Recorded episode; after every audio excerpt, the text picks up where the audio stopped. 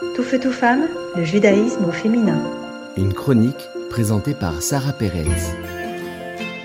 Bonjour à tous. Aujourd'hui, je voudrais répondre à une question qu'on me pose tous les jours de manière récurrente. On ne fait que de me demander, mais comment on peut faire pour ne pas avoir peur?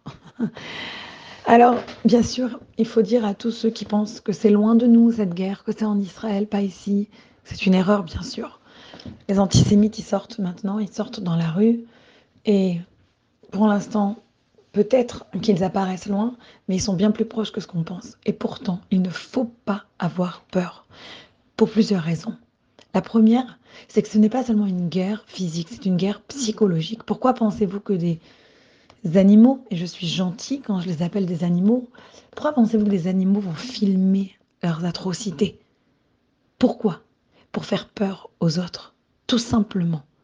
Et donc, nous, en étant forts, en restant forts, on ne leur permet pas de détruire notre morale.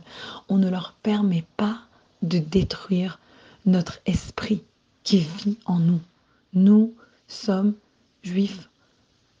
Ma minime, béné, ma minime. Nous sommes des croyants, enfants de croyants. Et malgré toutes les histoires d'horreur, sachez qu'il y a aussi des milliers d'histoires de miracles, d'espoir, de courage. Regardez comment notre peuple s'unit. On est là, les uns pour les autres. Et ça, c'est ce qui devrait vous enlever la peur. Cet amour que l'on a les uns pour les autres et que personne ne pourra jamais nous enlever. Comment les gens donnent de leur vie, comment les gens donnent de leur argent, comment les gens prient, comment les gens font des bonnes actions, comment les gens amènent plus de lumière dans ce monde pour repousser l'obscurité. Et je vais vous dire le secret que le rabbin Lubavitch nous a appris depuis longtemps, les enfants.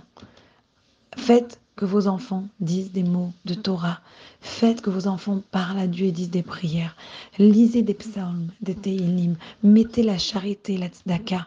Aidez les uns, aidez les autres. Et si vous trouvez que ça reste encore difficile à avoir le moral, alors regardez des moments positifs, regardez des moments de joie, regardez des choses qui vous emmènent du confort et qui vont vous aider à tenir dans ces moments difficiles.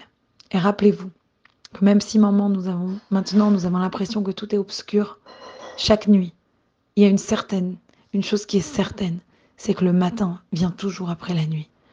Après l'obscurité vient la lumière.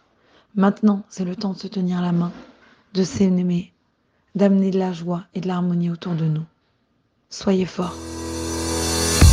Tout feu, tout femme, le judaïsme au féminin.